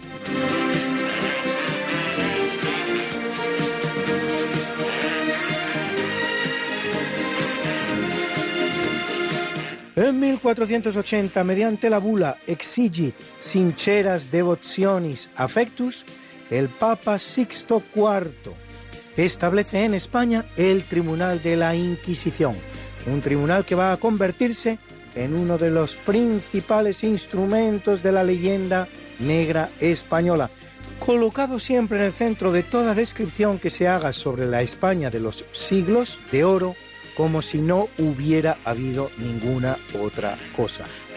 La realidad empírica demuestra, sin embargo, que se trata de uno de los tribunales menos sanguinarios de su tiempo, dotado de un procedimiento judicial estricto y minucioso como ningún otro tribunal, en una época además en la que la mayoría de las condenas a muerte ni siquiera se dictaban en tribunales, ni con juicio previo, y que, a pesar de tener una vigencia de más de tres siglos y la jurisdicción más grande que haya tenido jamás un tribunal, apenas ejecuta una cifra de 1.500 personas en toda su historia.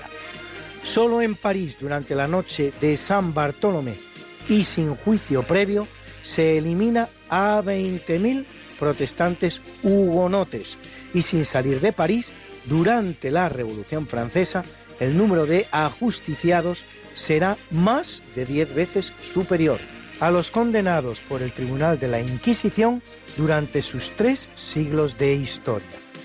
17.000.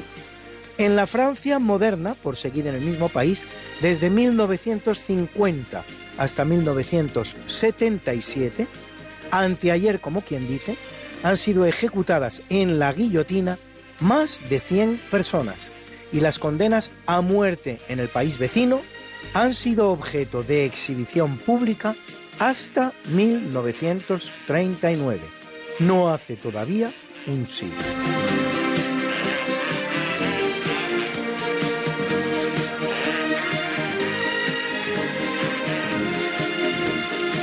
En 1497 Pedro de Estopiñán conquista la ciudad norteafricana de Melilla y la incorpora a la corona de Castilla, con lo que la bella ciudad, incluida entre las de la provincia de Málaga, pasa a integrar la unidad española antes que reinos como Navarra, que lo hace en 1513, o la ciudad de Ceuta, que lo hará en 1580.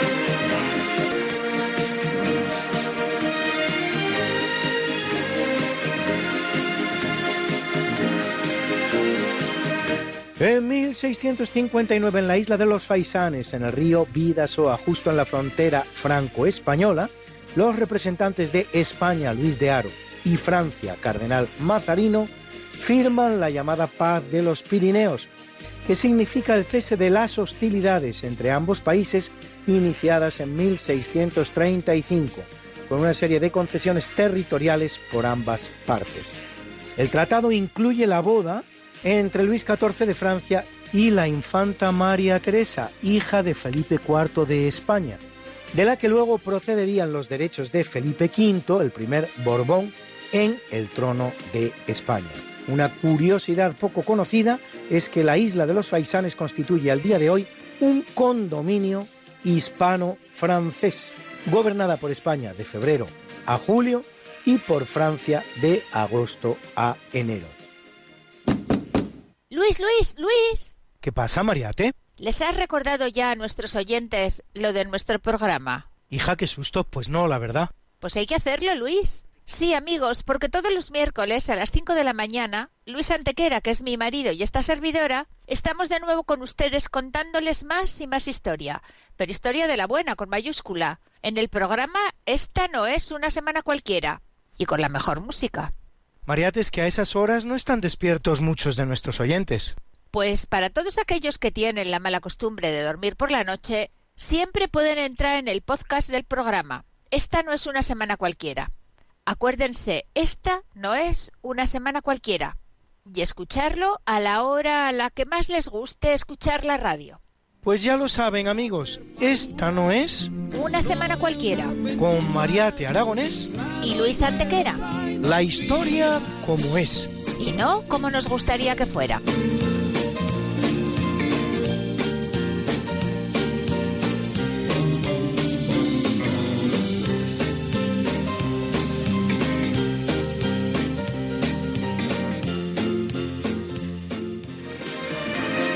En 1787 se firma en Filadelfia la Constitución estadounidense por George Washington, Benjamin Franklin, William Jackson y otros 36 constituyentes.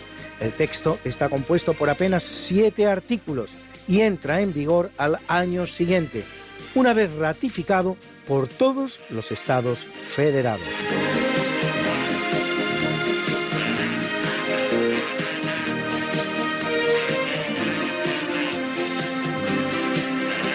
En 1788, en el curso de la guerra austro-turca, en la batalla de Karansebes, en Rumanía, tiene lugar un curioso incidente al producirse la lucha entre dos unidades de un mismo ejército. El austríaco, por error naturalmente, al creer ambas unidades estar luchando contra el enemigo otomano. Parece que todo empieza con un pequeño incidente regado con algo de alcohol y que cuando los oficiales austríacos empiezan a gritar en alemán Halt, halt, es decir, basta, basta, los combatientes italianos del ejército austríaco entendieron alá, alá, que interpretan como que vienen los turcos. Como quiera que sea, la batalla se saldará con una cifra final de entre 500 y 1.200 bajas y acabará, como era previsible, con la toma de la ciudad rumana por los otomanos.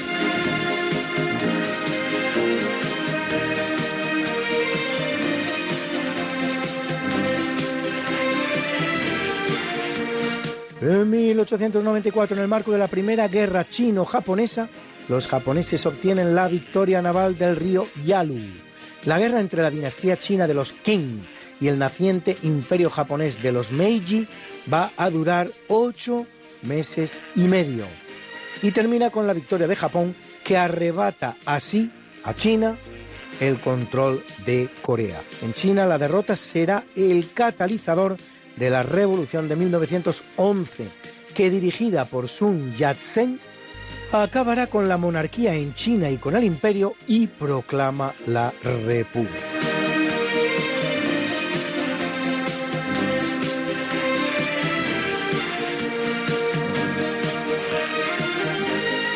En 1939, de acuerdo con las cláusulas acordadas entre la Unión Soviética comunista y la Alemania nacional socialista en el pacto Molotov-von Ribbentrop, la Unión Soviética invade Polonia, apelando a la seguridad de los bielorrusos y ucranianos en el país, después de que una mitad del mismo hubiera sido invadida antes por la Alemania de Hitler.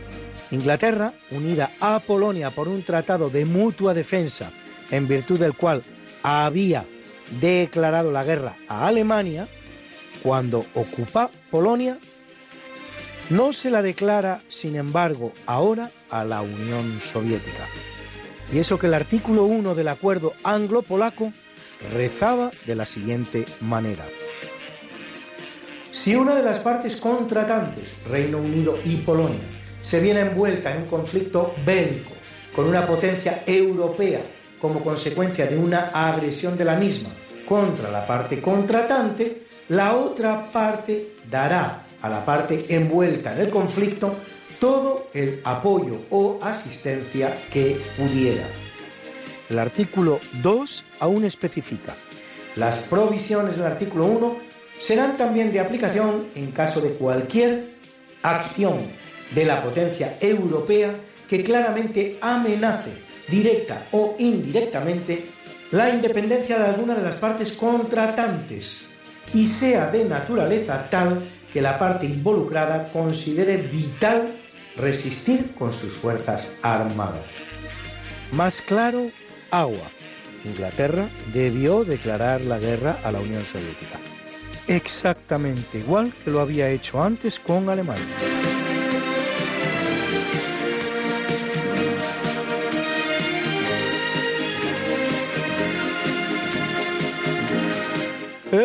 1964 se inaugura en Ciudad de México el Museo Nacional de Antropología.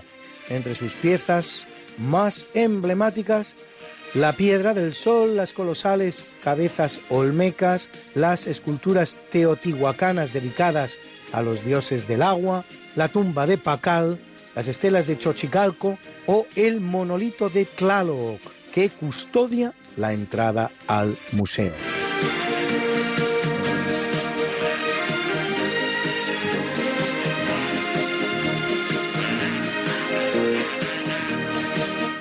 1978, en presencia del presidente norteamericano Jimmy Carter, se firman en Washington los acuerdos de paz de Camp David entre el presidente egipcio Anwar el Sadat y el primer ministro israelita Menahem Begin. Primer acuerdo de paz entre Israel y uno de sus vecinos árabes. Ambos mandatarios serán galardonados con el Nobel de la Paz ese mismo año pero a Sadat el acuerdo le costará la vida, asesinado en atentado terrorista en su propio país tres años más tarde. Bruna, Bruna, nació María y está en la cuna, nació de día, tendrá fortuna, bordará la madre su vestido largo y entrará a la fiesta con un traje blanco será la reina cuando María cumpla 15 años. Te llamaremos Negra María, Negra María que abriste los ojos en carnaval. En el capítulo del natalicio nace en 1552 Camillo Borghese, más conocido como Paulo V, vicentésimo trigésimo tercer papa de la Iglesia Católica, que lo es 16 años entre 1605 y 1621, durante los cuales ordena que los obispos residan en sus diócesis y trabaja por el embellecimiento de Roma, terminando las obras de la Basílica de San Pedro, que habían durado un siglo. Compárese con los 21 años que tarda en levantarse San Lorenzo del Escorial, y todo el mundo habla de las obras del Escorial, para referirse a un trabajo que no termina nunca y a nadie se le ocurre decir las obras de San Pedro.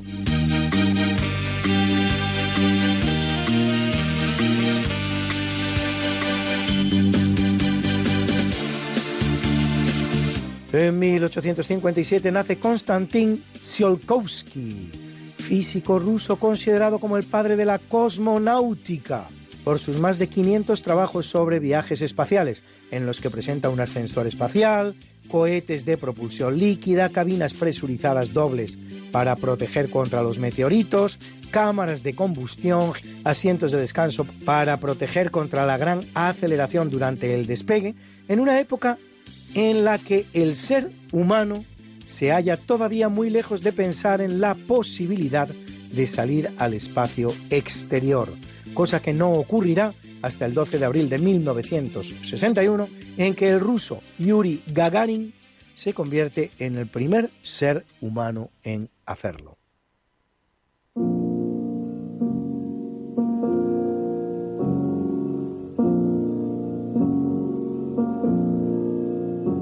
En el capítulo del obituario muere en 1179 Hildegard von Bingen, abadesa, compositora y escritora alemana, fundadora de múltiples comunidades de religiosas, prolífica autora de libros de muy diversa naturaleza, como Shibias, donde cuenta sus experiencias místicas, física, sobre ciencias naturales, o Cause et Cure, sobre medicina.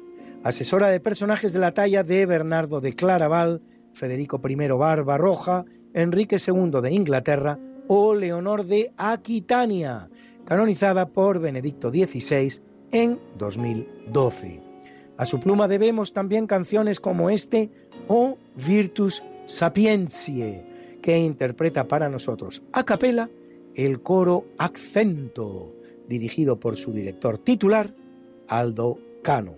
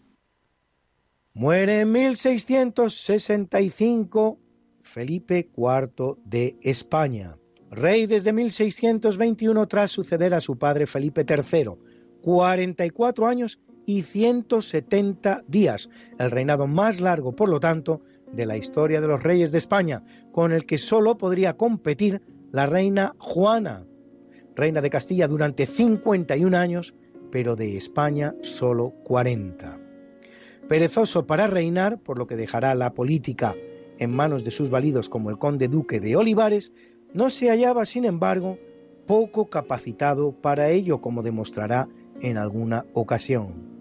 Sor María de Ágreda, en la larga relación epistolar que mantiene con él, le insistirá vehementemente para que tome las riendas del poder en no pocas ocasiones.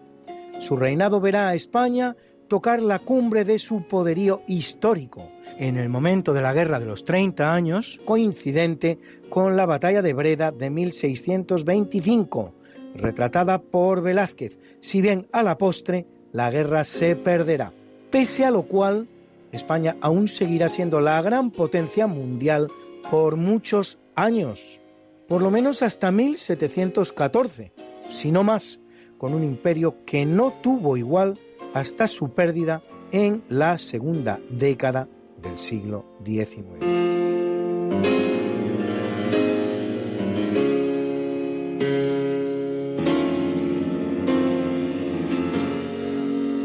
Muere en 1679 Juan José de Austria, precisamente uno de los 29 hijos bastardos de Felipe IV, este con la afamada y bellísima actriz María Calderón, de los que solo dos, el propio Juan José y Francisco Fernando, muerto a temprana edad, serán reconocidos por el rey. Servirá a España como virrey de Sicilia, de Cataluña, gobernador en los Países Bajos y finalmente como primer ministro de su medio hermano, el rey Carlos II, en una España que aunque no tuviera tanta influencia en Europa como medio siglo antes, seguía siendo, insistimos, la gran potencia mundial, merced a su imperio planetario en el que seguía sin ponerse el sol.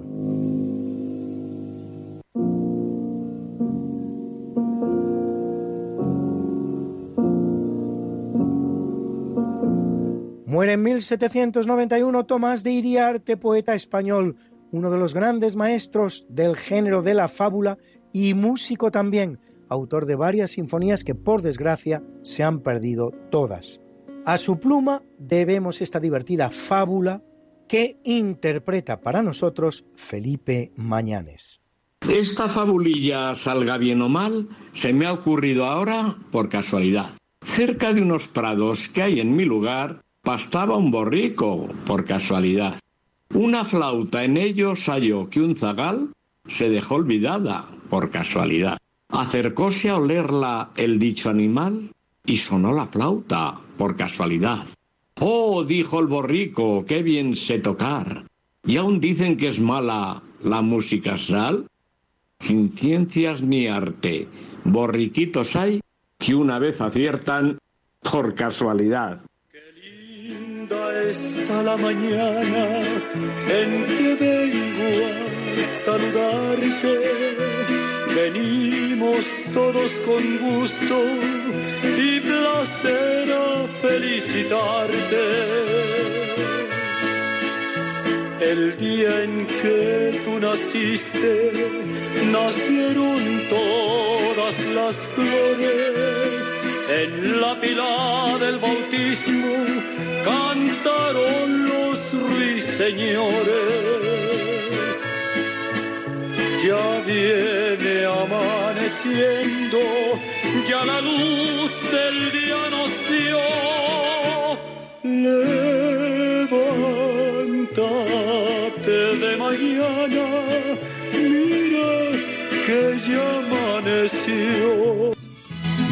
felicitamos hoy a Reynold Messner, alpinista italiano, primera persona del mundo en escalar las 14 cumbres de más de 8.000 metros sin oxígeno. Primero también en escalar el Everest sin oxígeno, cosa que hace en hasta dos ocasiones, que cumple 77. Y a Pedro Gutiérrez Moya, más conocido como el Niño de la Capea, gran torero español que ha toreado unas 1.800 corridas.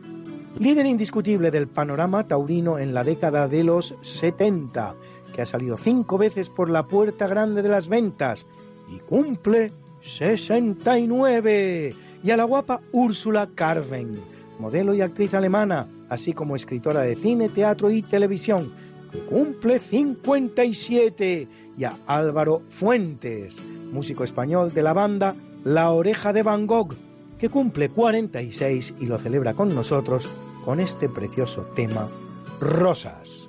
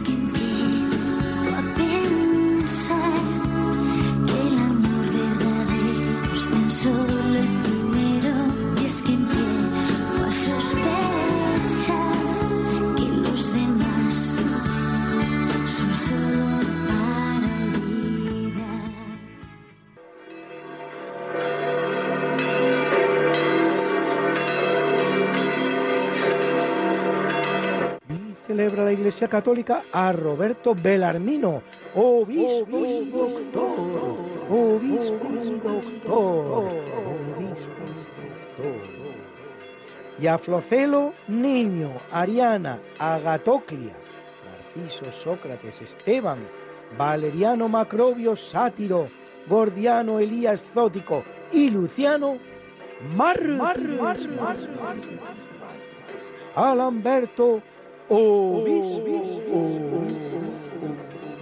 y a Teodora e Hildegarda, vir, vir, vir, vir, vir, You've got something that must be done, and it can only be done by one. There is nothing more to say,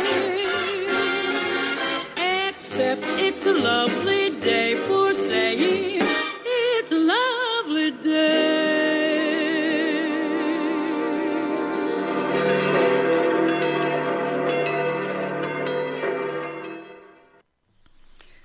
Muchas gracias, Luis, por esta sección de efemérides. Este día 10, que eh, algunos oyentes muy estaban escuchando con mucha atención y dicen, ha dicho 17. Sí, es verdad, se ha equivocado en la línea del calendario, pero las efemérides son de hoy, del día 10 de septiembre. Bueno, pues ha llegado ese momento en el que les volvemos a abrir, si así lo desean, el micrófono a ustedes, a nuestros oyentes para que nos hablen de lo que consideren oportuno de- del programa de hoy o de lo que ustedes consideren oportuno que hemos tratado en muchos temas. Dime, Luis, dime. A mí hay un tema del que me gustaría hablar con nuestros oyentes, porque es el hay constantemente noticias acerca de la clonación, de la recuperación de especies antiguas, especies animales, sobre todo mucho especies vegetales. Y la cuestión es, a mi juicio, eso es bueno, malo, es peligroso, es me convence, por ejemplo, en el mundo de la agricultura, eso es una técnica que se hace desde hace miles de años, que es la reproducción por esquejes, por rizomas, es decir, tú consigues que una planta sea idéntica a otra. Tú coges, por ejemplo, lo típico, ¿no? Un tallo de una de un segmento de un rosal, lo metes dentro de una patata, plantas la patata con el tallo del rosal y de ahí sale un rosal que es idéntico al original. Bueno, pues eso es una cosa que se conoce desde hace mucho tiempo, ¿no?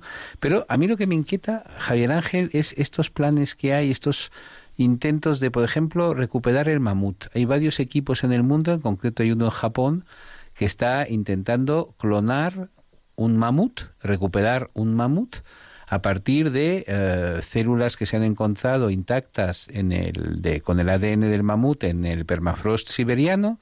Y entonces, pues ya sabéis la técnica que se utiliza. Fíjate tú que el otro día vi en televisión una película que es una película genial, a partir de una novela genial que se llamaba Los niños del Brasil.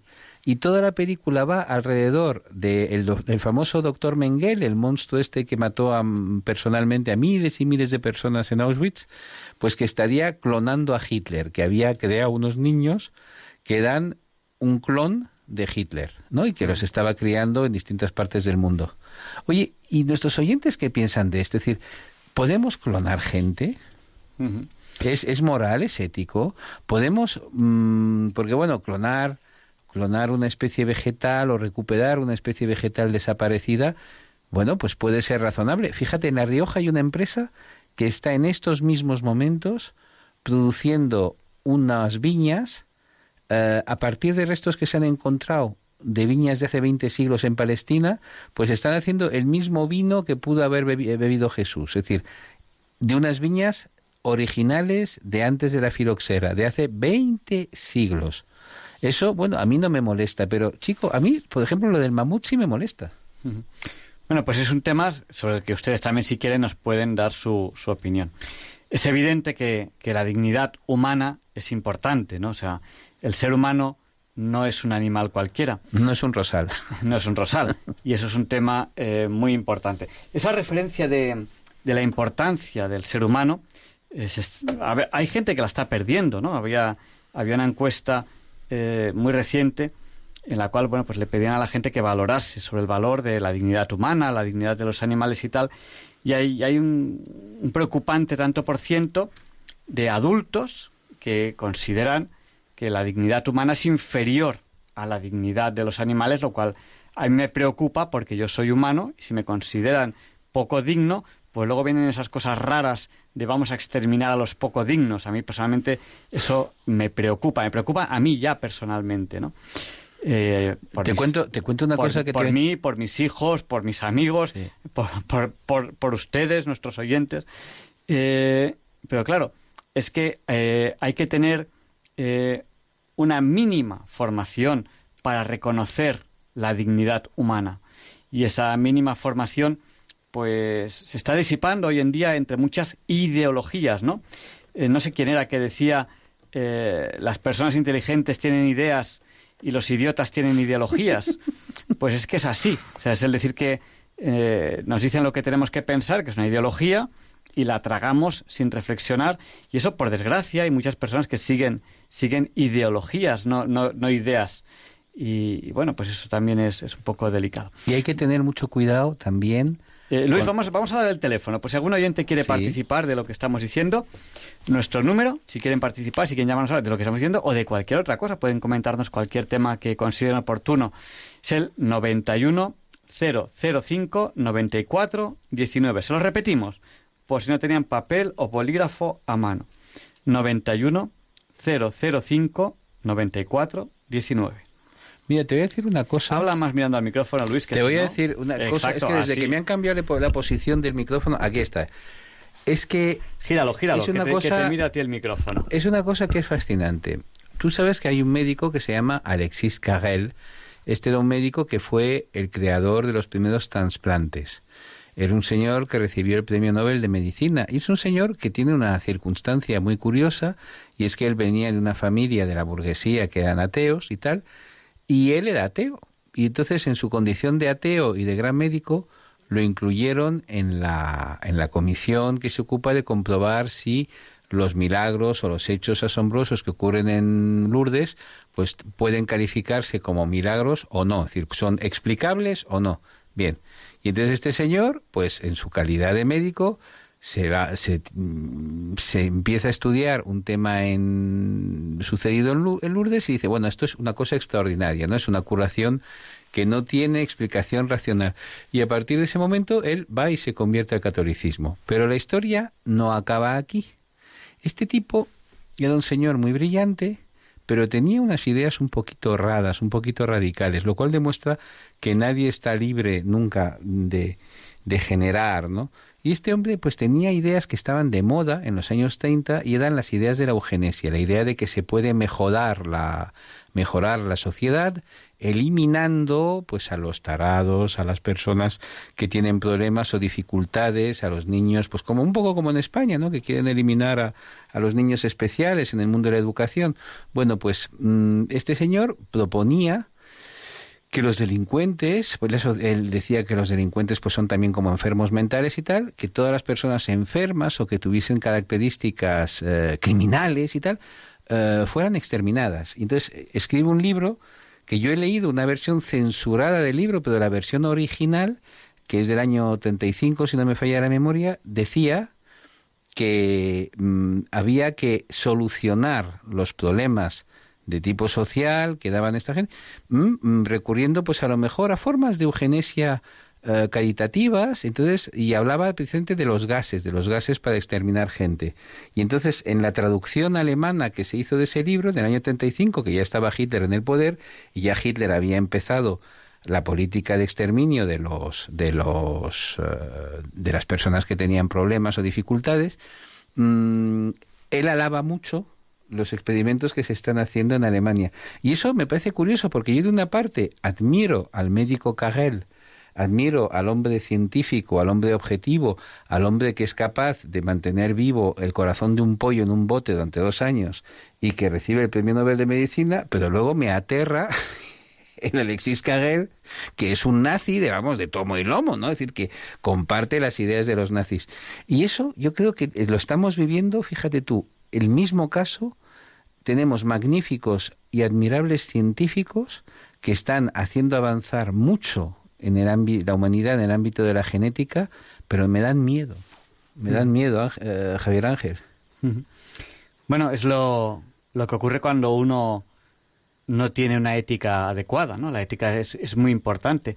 Ya no voy a decir, ya no voy a hablar sobre el sentimiento, pues, que podría ser incluso teológico, ¿no? Em, el otro día oía reflexiones muy interesantes sobre que estamos volviendo otra vez al chamanismo. Claro, cuando el hombre en su sentimiento religioso, que es algo innato en él, reniega de Dios, tiene que ocupar ese, ese vacío de, de, alguna manera. Y vuelven esas, esas ideas, esas ideas chamanistas. Bueno, Luis, ¿qué te parece si ponemos un poco de música para, para pensar? Oye, pues había una canción maravillosa de Ana Belén que es El hombre del piano, que es la traducción de Piano Man, que es el clásico de Billy Joel. Y yo creo que vamos a poner la de Ana Belén porque se entiende mejor en español que en inglés, ¿no? Sí, y les recuerdo nuestro número si quieren participar en esos últimos, últimos minutos del programa, que es el 91 005 94 19. Adelante con la música, maestro.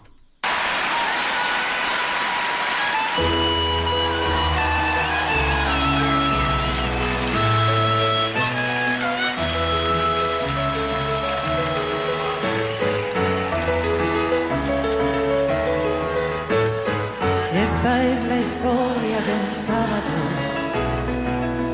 que de un hombre sentado al piano, que no importa qué viejo café.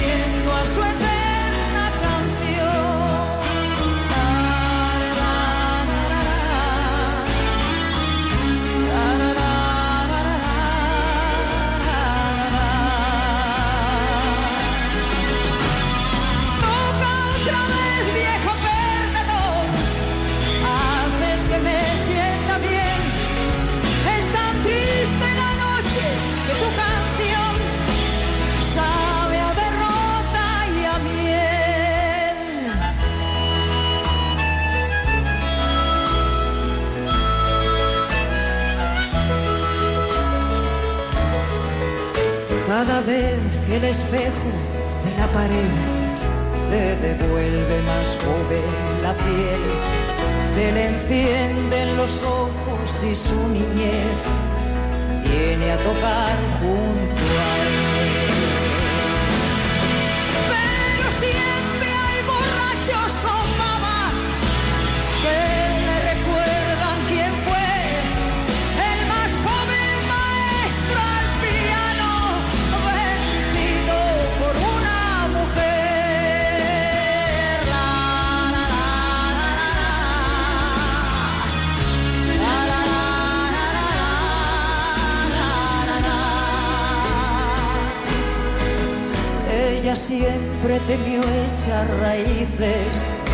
que pudieran sus alas cortar. Y en la jaula metida la vida se le iba y quiso sus fuerzas probar. No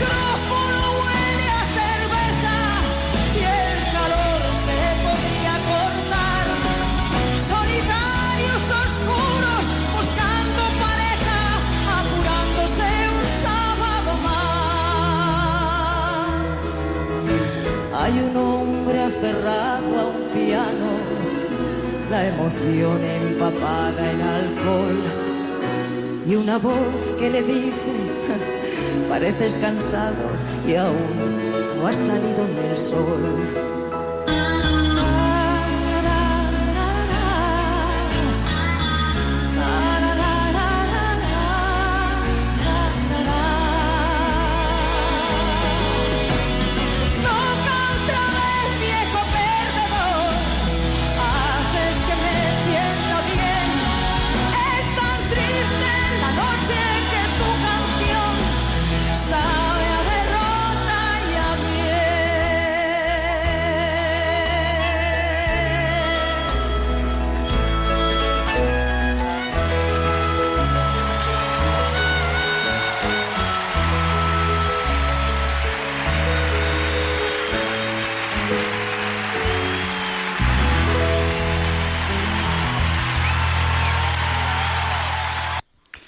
Pues vamos a dar paso a José Emilio de Ávila que nos ha llamado al 91 005 94 19. Adelante, José Emilio, díganos, el micrófono es suyo. Pues buenas noches, muy buenas noches. Yo creo que lo de clonar seres humanos no es deseable y además no es posible. No es deseable porque las personas humanas se engendran, no se fabrican. Y luego creo que no es posible porque las personas humanas tenemos alma y el alma no se puede clonar en un laboratorio. Y vamos a suponer que dijéramos, bueno, es que yo no creo en el alma, el alma no existe. Bien, de acuerdo. Vamos solamente como un supuesto a la hora de, de, considerar, de pensar que no existiera el alma. Se puede clonar el cuerpo, pero la experiencia y el medio en el que se ha vivido no se puede clonar, con lo que esa criatura clonada no tendría la misma experiencia y no sería la misma. Afortunadamente eso no es posible, pero mucho, eh, no sé, indocumentado o sinvergüenza o lo que sea que quiera hacer eso, pero, eh, pero no es posible, afortunadamente. Pero tenemos que, trabajar para que eso no se intente hacer, claro. y, y, además, en, en, mi opinión, tiene que haber unas, unas leyes que, que limiten eso. Porque Totalmente no, de acuerdo. No solamente se tiene que legislar lo posible, lo imposible, hay una, Sí. una ley natural que, que Claro. existe, que está ahí y que, y que, Claro. debe- y que debemos respetar. Yo creo que la, la dignidad Hombre. humana es de lo más importante que tenemos. Claro, claro, claro, claro. Y y fí- fíjate, fíjate Javier Ángel, que siempre dicen, es que la Iglesia Católica está en contra del sexo y tal. Y es mentira, lo voy a decir con un lenguaje respetuoso, pero hasta ahora no hay niños y tampoco es nada malo. Cuando llega lo de la clonación de seres humanos y, y los niños pro beta y todo esto y la reproducción asistida, llega la Iglesia Católica que supuestamente estaba en contra del sexo y dice, los niños se hacen en la cama. Así de claro. Sea, claro, claro. Y, y la dignidad humana es importante, ¿no? Porque eh, no tenemos más que fundamental. Claro, no tenemos más que ver la historia cuando cuando no se ha Claro. considerado como importante la dignidad humana, pues en, en qué en qué de to- todo tipo de barbaridades estamos entrando, genocidios, Claro. asesinatos, Geno- genocidios, esclavitud, racismo, eh, matar a las mujeres, em, todo, matar a los niños en el seno de la madre, la eutanasia. Es mucho más barato poner una inyección que dar un pellizco, cuidar a la persona, mirarla a los ojos. Eh, yo, pues tengo, tengo una cierta experiencia en, en mi vida y yo recuerdo cuando, cuando fui a estudiar eh, a París en, en el, en el Erasmus, pues yo que soy una persona que, que me gusta conocer, pues me acuerdo que, que fui con, con mis amigos musulmanes, me, me senté a, a Sí. hablar con ellos. Y, y había algunos pues que venían de algunos países un poco que se puede considerar extremistas, unos de Pakistán, Sí. de no sé qué, no sé cuántos. Entonces, claro, pues había algunos que, que te decían, y te lo decían clarísimamente, de forma así abierta, que yo, claro, me extrañaba, dice, unos señores que van a ser doctores aquí en París diciendo esto, Sí. que yo les decía, bueno, y, y yo les preguntaba, ¿y las mujeres van a la mezquita? Me decía, bueno, si quieren, pueden ir. Pero no es necesario, porque como no tienen alma, no pueden salvarse. Digo, oiga, Dios mío. está usted en París. Está usted en Claro. París. Claro, diciendo claro. que una mujer no tiene alma. O sea, Claro, es, es increíble. Claro, luego, la, luego la- luego- luego la gente se extraña de que si, de que si el talibán dice que la mujer... Pero claro, es que hay gente que cree, que, cree, que está, está en su ideología, que, que la Sí. mujer no tiene alma. Pues claro, si no tiene alma... Es sí, increíble. pero ni, ni de- ni deporte ni nada, ¿para qué? O sea, es que... Claro, sí, sí, sí, sí. Y, Eh, efectivamente, y luego, luego para, para algunas confesiones religiosas, el, el, paraíso para la mujer es distinto que para el varón. El, el paraíso está hecho para los varones, la es esa concepción machista de, de, del goce más allá de la muerte, ¿no? Desde el goce de, la salvación escatológico en el buen sentido de estas dos palabras, ¿eh? que son homónimas. Bueno, pues nada, pues, pues muchísimas gracias por su, por su aportación y, y gracias por habernos llamado al 91 005 94 19. Muchas gracias. José Emilio. Un abrazo muy fuerte. Buenas noches, José Emilio. Buenas noches, adiós. Porque el programa lo hacemos, lo hacemos entre todos.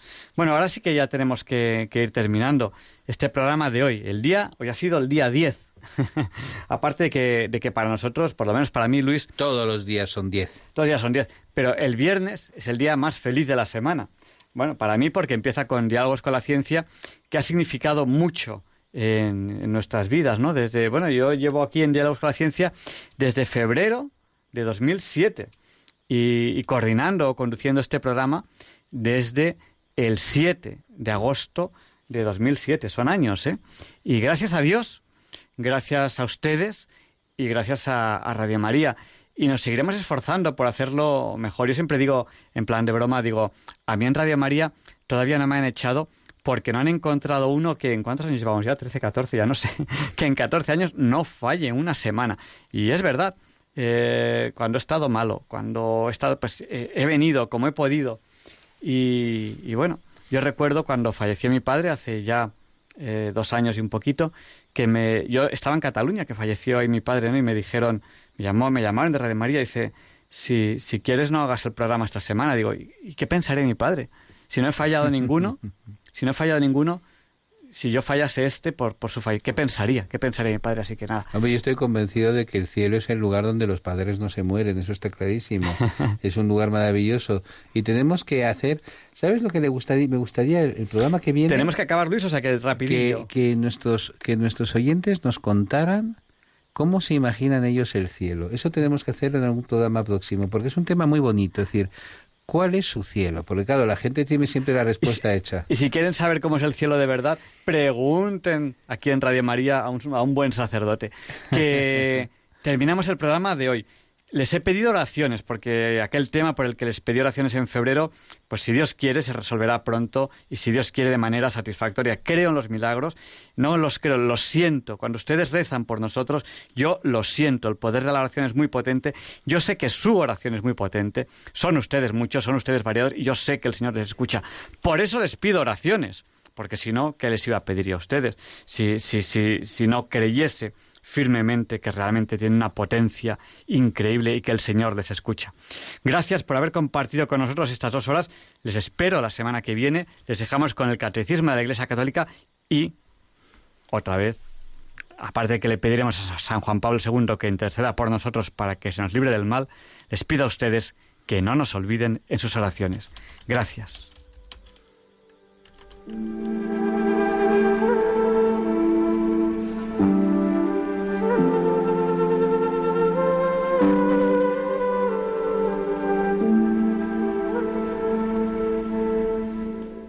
Y así concluye en Radio María el programa Diálogos con la Ciencia. Dirigido por Javier Ángel Ramírez.